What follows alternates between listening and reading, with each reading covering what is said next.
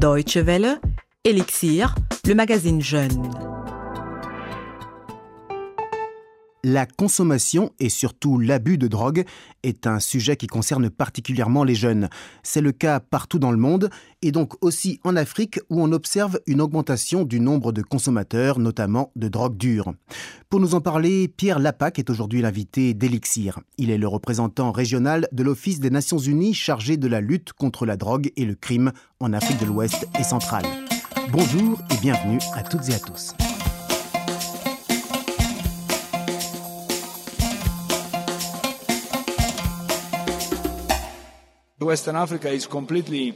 L'Afrique de l'Ouest est très faible en termes de contrôle aux frontières et les cartels de production de cocaïne colombiens et d'Amérique latine ont choisi le continent comme voie de transit vers l'Europe. Autrement dit, des pays ouest africains tels que la Guinée-Bissau ou le Liberia, entre autres, sont devenus les cibles de ces organisations criminelles qui profitent de la faiblesse de leurs forces de l'ordre et de leur manque de moyens. Or, lorsque vous êtes un pays de transit, vous êtes automatiquement aussi un pays où l'on consomme. Voilà ce qu'a déclaré dernièrement Gilberto Guerra, responsable de la branche de l'UNODC pour la prévention face à la drogue et la santé. C'est ce que m'a confirmé d'ailleurs Pierre Lapac dans l'entretien qu'il a bien voulu m'accorder. Le représentant régional de l'Office des Nations Unies chargé de la lutte contre la drogue et le crime en Afrique de l'Ouest et centrale nous parle d'abord des difficultés auxquelles il est confronté dans sa mission. Une des difficultés principales que nous rencontrons, c'est l'absence de données et surtout, je dirais, l'absence de données fiables.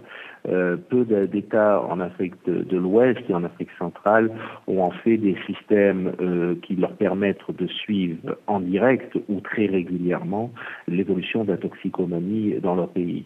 Il y a généralement des cellules interministérielles de lutte contre la drogue, qu'on appelle les CILD, qui sont généralement dans tous les États euh, francophones de la sous-région euh, et qui ont bien des difficultés en fait à collecter ces données et donc à avoir une analyse claire et précise des problématiques qui sont rencontrées dans leur pays. En dépit de ce manque de données, avez-vous tout de même une idée de l'évolution générale de la consommation de drogue illicite en Afrique de l'Ouest et centrale en ce moment?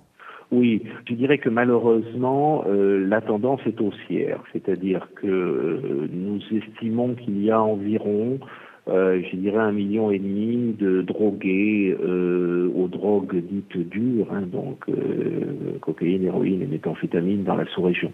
En fait, la fourchette, compte tenu de ce manque de, données fiables, sera plutôt, je dirais, entre un million et, un, et deux millions et demi. Donc voilà, la, la, la difficulté, c'est que vous avez de plus en plus de narcotrafiquants qui utilisent donc l'Afrique de l'Ouest comme une plateforme de transit et de trafic et qui en fait payent euh, leurs complices dans la sous-région, non pas en, argent, mais de plus en plus en produits. Et donc, automatiquement, un kilo de cocaïne ne vaut rien en tant que tel, il faut le vendre pour en tirer un profit. Et donc, euh, on crée de facto une addiction et on augmente euh, les chiffres euh, de drogués dans la sous-région.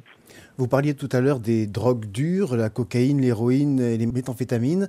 Ce sont aussi les substances les plus consommées ou le cannabis reste toujours la substance la plus consommée sur le continent? En Afrique de l'Ouest, euh, le, taux de prévalence du cannabis est d'environ 12,5% des, euh, de la tranche d'âge 15-64 ans. Euh, en Afrique, le, taux, le même taux de prévalence est de 7,8%, alors que dans le monde, il est de 3,8%. Donc incontestablement, l'Afrique de l'Ouest a le taux de prévalence le plus élevé, le plus élevé du continent. Ces chiffres montrent que le cannabis est toujours un produit qui est très consommé dans la sous-région. Concernant la, cocaïne, comme je vous l'ai dit, on estime qu'il y a entre un million et un million et demi de, de cocaïnomanes, euh, parce que c'est vrai que l'héroïne est finalement relativement peu consommée dans la sous-région, mais elle existe de plus en plus, et la méthamphétamine existe aussi de plus en plus. Pour la consommation en matière de cocaïne, euh, ça correspond à un taux de prévalence annuel environ de, 0,3%, euh, entre 0,3 et 0,8, 0,9%, toujours pour la même tranche d'âge euh, des 15-64 ans. Et enfin, concernant l'héroïne, le taux de prévalence est relativement faible ici dans la sous-région. On n'a pas vraiment de, de données chiffrées devrait tourner autour de 0,5, 0,7% dans, dans la sous-région. La méthamphétamine, elle, est encore pour l'instant peu consommée.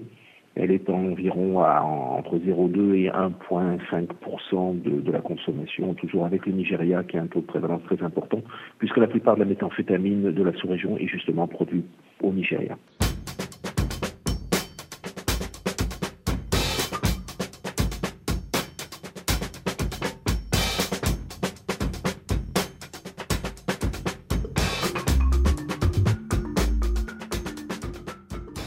Dites-moi, quand vous parlez des 15-64 euh, ans, si on se limite à la tranche d'âge la plus jeune, c'est-à-dire, euh, je vais dire 15-25 ou 15-30 ans, est-ce que les problèmes là sont plus importants que lorsque les gens sont plus âgés? Oui, bien sûr, mais généralement, partout dans le monde, ce sont généralement les jeunes euh, qui consomment des drogues, quelles qu'elles soient, et euh, l'Afrique de l'Ouest, évidemment, euh, se situe dans la normalité la plus absolue dans ce domaine-là. Et quand on parle de consommation, est-ce que on fait la différence entre la consommation, par exemple un jeune qui essaye, et la dépendance? Alors, ce qu'on appelle prévalence, c'est-à-dire c'est une personne qui a au moins essayé une fois. D'accord. Donc, euh, donc automatiquement, euh, la dépendance n'est, Dieu merci, pas à ce niveau-là. Euh, le taux de prévalence, ce sont les personnes qui ont au moins essayé une fois l'héroïne, la cocaïne, etc. Il y a des problèmes de dépendance aussi marqués dans certains pays ou pas finalement? Bien sûr. Un des problèmes majeurs que la sous-région rencontre, c'est le problème du crack cocaïne. C'est-à-dire, c'est un, mélange euh, de bicarbonate de soude et de cocaïne, qui est une des drogues les plus addictives qui existent au monde et qui, euh, en fait, euh, détruit toute volonté.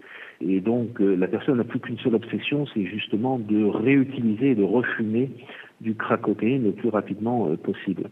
Donc on voit de plus en plus de crack cocaïne qui arrivent dans les rues euh, des différentes villes d'Afrique de l'Ouest euh, à un prix malheureusement tout à fait raisonnable qui permet à des populations, même éventuellement relativement pauvres, de pouvoir y accéder. Monsieur Lapac, vous pouvez nous donner un ordre d'idée à peu près de ce que ça coûte? J'ai entre, entre 3 et 5 euros.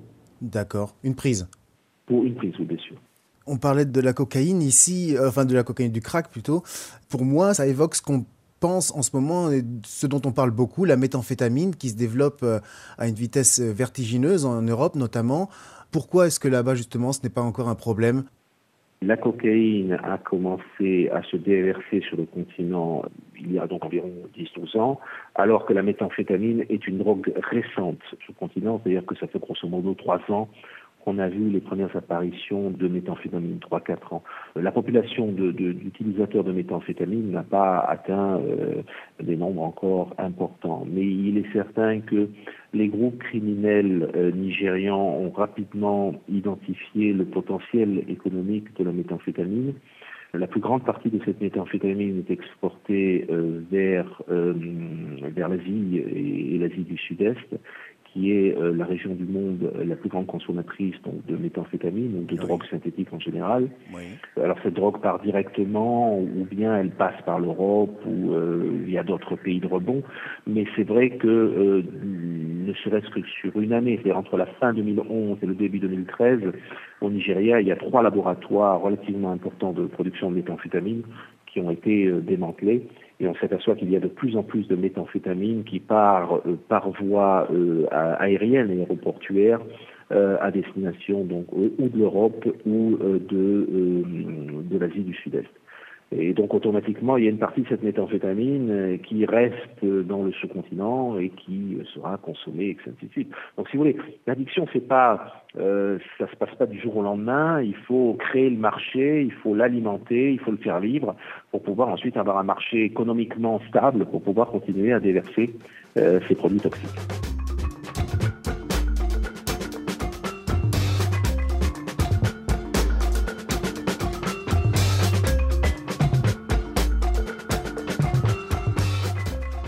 Monsieur Lapac, est-ce qu'on a une idée de la situation dans laquelle les jeunes, justement, consomment ces drogues? C'est des situations euh, de fête, on, sort en discothèque avec des amis, ou bien ça se fait en, groupe chez soi. Euh, comment on peut imaginer cela? Là, non, je n'ai pas de données chiffrées qui me permettent de, de vous dire quelque chose. Donc là, je ne m'aventurerai pas dans, dans ce domaine-là. Si vous voulez, ce que je sais, c'est que le crack cocaïne étant, euh, si je peux me permettre, de la métaphore, la drogue d'une drogue du pauvre, parce que pas cher et parce que facile à produire, euh, c'est généralement euh, des gens qui, c'est pas du tout, on n'est pas du tout dans une ambiance festive là, on est plutôt dans une ambiance déprimée, c'est-à-dire qu'on va fumer pour essayer d'oublier, et on va rentrer dans une spirale, une spirale mortelle à terme. Si vous voulez, l'utilisation de cocaïne pure, comme on la voit en Europe, est relativement rare en Afrique. Justement parce que la cocaïne pure est trop chère pour la majorité de la population africaine. Il y aura toujours des élites qui pourront s'offrir de la cocaïne pure, mais, mais si vous voulez, c'est quand même, ça reste quand même complètement marginal. C'est marginal, oui, tout à fait. Y a-t-il des mesures de prévention euh, prises dans certains pays par les gouvernements, les pays notamment euh, dont vous vous occupez en Afrique de l'Ouest et centrale? Les gouvernements, justement, par l'intermédiaire des centres euh, de lutte contre les, drogues, les CLD dont je parlais précédemment, s'impliquent relativement bien dans la, prise de conscience de, des problématiques, c'est-à-dire des campagnes qui sont faites pour que les drogués ou les futurs ou les gens qui y pensent justement ne s'aventurent pas sur cette sur cette voie dangereuse. Euh, ceux qui font aussi un travail gigantesque dans, la sous-région, euh, ce sont des ONG. Euh, qui ont des, centres de, désintoxication, des centres d'assistance aux jeunes drogués et qui font un travail que je tiens à saluer. C'est ce mariage, cette combinaison entre le travail qui est fait par les gouvernements et le travail qui est fait par les ONG qui permet de limiter les problèmes. Mais il est vrai que la sous-région et l'Afrique de l'Ouest, l'Afrique centrale en particulier, manque désespérément de structures d'accueil, de structures de, prise en compte des, jeunes drogués, de désintoxication, de suivi thérapeutique, de, suivi psychologique bien sûr, euh, qui leur permettent justement de sortir de ce cercle vicieux. Pierre Lapac, euh, responsable de l'Afrique de l'Ouest et centrale auprès de l'UNODC. Merci infiniment de toutes ces précisions. Bonne journée à vous. Je vous remercie. Au revoir.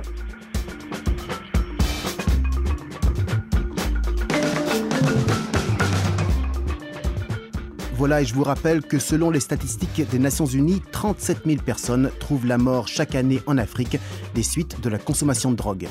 Cette émission est disponible comme d'habitude en podcast sur notre site dw.de/français. Merci de nous avoir suivis. Excellente suite de programmes sur la Deutsche Welle. Salut!